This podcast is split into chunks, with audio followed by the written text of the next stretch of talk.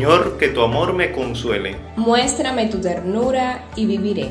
Mientras te preparas para la misa, el Señor se acerca, te encuentra, se pone delante de ti y con sus manos en tus oídos te dice, Efetá.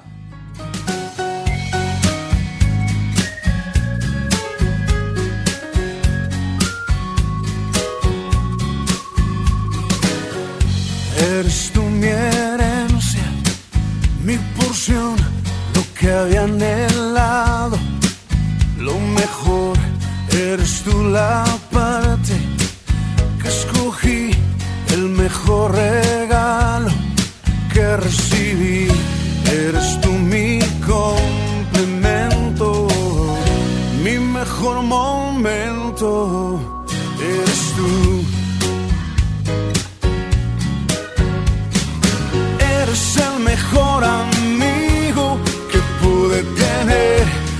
Oscuridad. Vi tu amanecer, volví a nacer.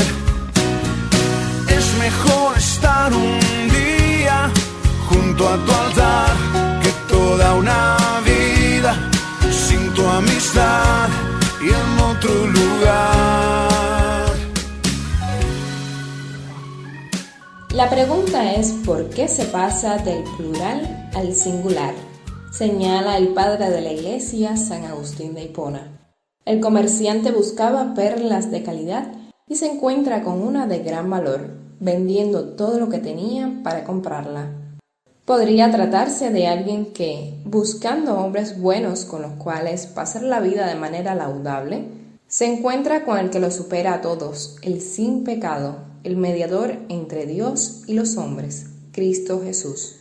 El texto del Evangelio de hoy nos presenta esta realidad.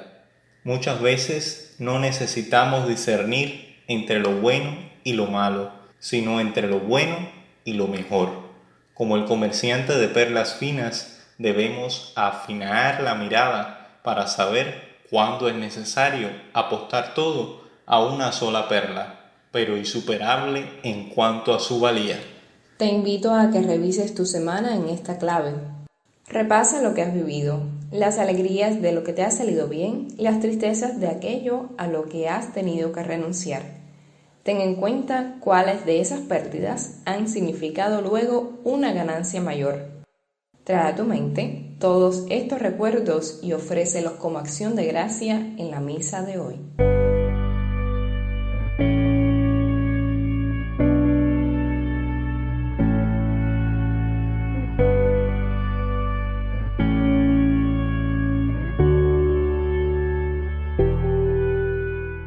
En el Evangelio de hoy, Jesús continúa hablando del reino mediante comparaciones. El reino de los cielos se parece también a un comerciante de perlas finas que al encontrar una de gran valor se va a vender todo lo que tiene y la compra.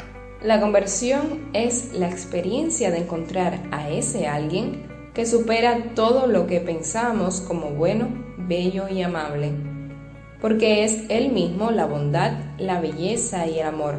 Sin embargo, este acto inicial de renunciar a todo para encontrarse con Cristo no es todavía lo más difícil. Lo complicado es continuar haciéndolo de manera cotidiana, para en el día a día encontrar dónde brilla más el rostro de Cristo. Este es el discernimiento propio de personas que tal vez conoces. El líder del grupo de jóvenes que quiere impulsar buenos proyectos para el crecimiento del reino.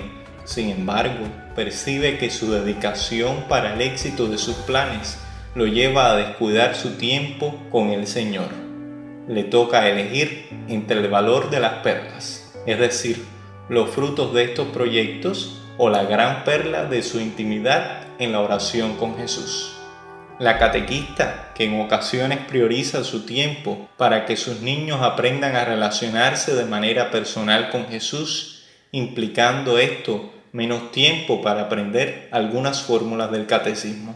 El maestro de ceremonias, que al preparar la liturgia debe tener un oído pegado a los manuales y otro al sentir de las personas que van a vivir la celebración, de manera que todos logren vivir en profundidad el misterio que se significa flexible en detalles que no son esenciales.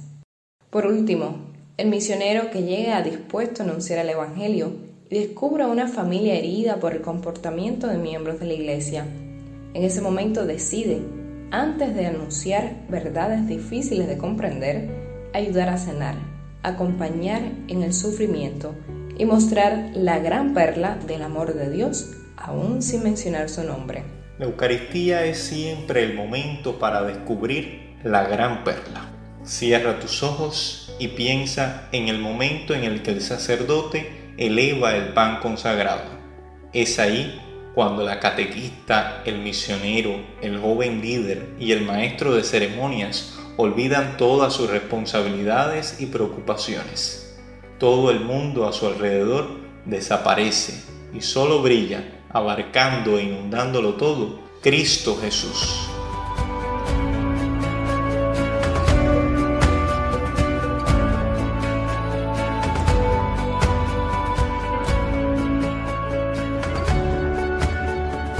Con esta imagen en mente, presenta a Jesús tus deseos para esta semana. Ora de manera especial por los niños de tu familia, para que crezcan aprendiendo a amar de esta manera a Cristo.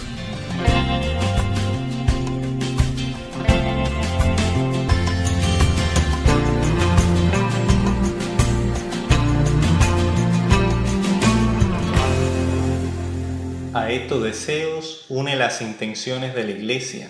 Recordemos que el Papa nos pide orar por nuestras familias para que sean acompañadas con amor, respeto y consejo. Hoy, Día de los Abuelos, oramos por ellos de manera especial.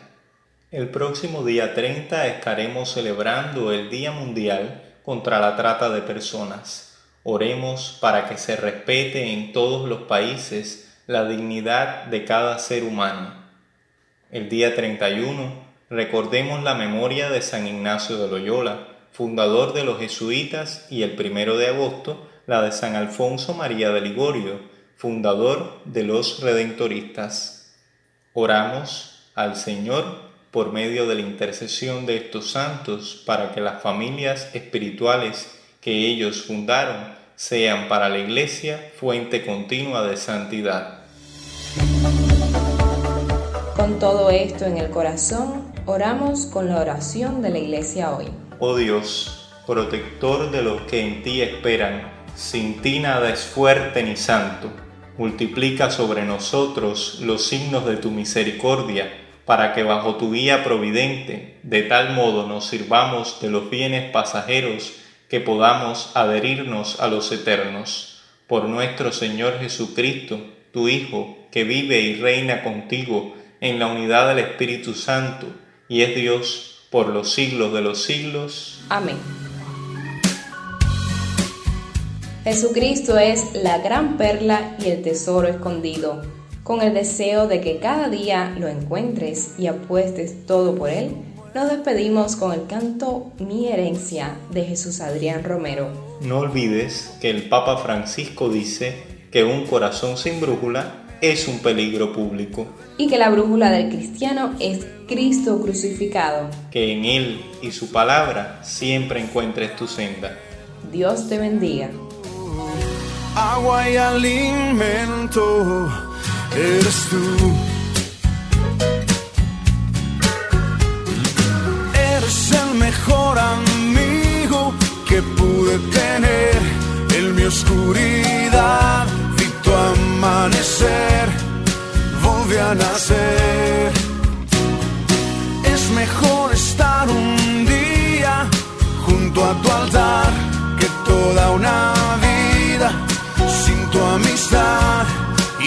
lugar.